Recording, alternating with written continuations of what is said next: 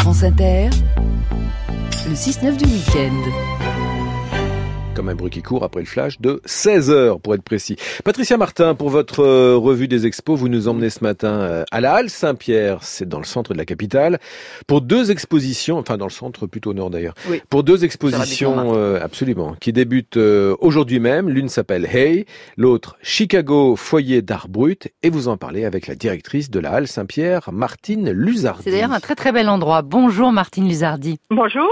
C'est donc la quatrième édition de Hey. Hey, c'était c'est une revue au départ. C'est une façon d'aborder l'art autrement que par la voie officielle ah, Totalement.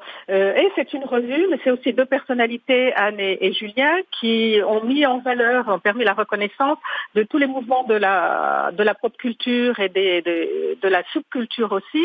Et quand ils ont créé leur revue, il y a quelques années, ça a été une évidence pour nous de leur offrir nos CIMES pour montrer la, la réalité, la matérialité de, de la revue.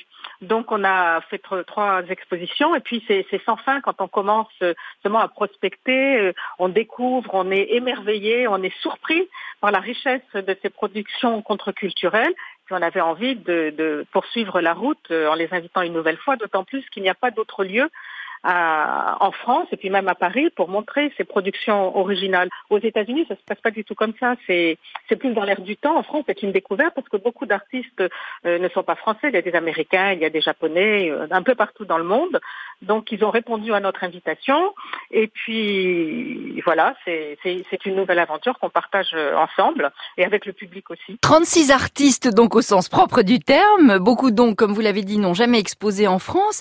Euh, il dérange, il dérange ah oui, ils dérangent totalement. D'abord parce qu'ils ont un lien, euh, évidemment avec la Halle Saint-Pierre, ils ont un lien étroit avec euh, l'art populaire, avec la culture populaire. Et en France, la culture populaire, c'est toujours un petit peu dérangeant. On ne sait pas où la mettre. Aux États-Unis, pas du tout. On dit le, folk art, la culture populaire, ça fait partie de leur histoire. Nous, la culture populaire, il y a toujours euh, une appréhension sociale, un côté négatif, alors que, au contraire, c'est pour moi, c'est très très, c'est très riche. C'est, ça brouille un peu les pistes. Alors avec eux, on montre justement cette richesse, ce ressourcement qu'on peut trouver dans la culture populaire et même la force qui existe dans cette culture-là.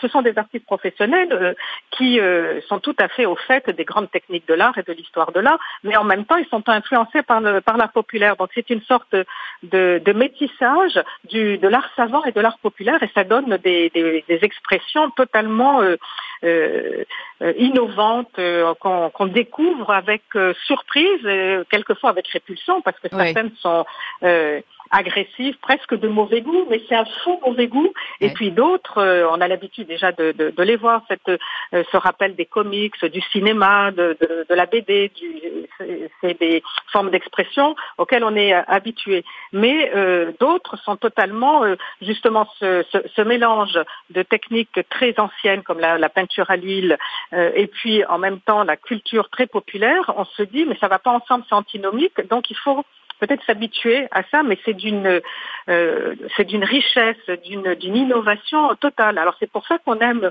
les les leur donner la parole régulièrement pour euh, justement continuer cette cette formation aussi de l'œil qu'on n'a pas l'habitude de, de, de, voir à Paris.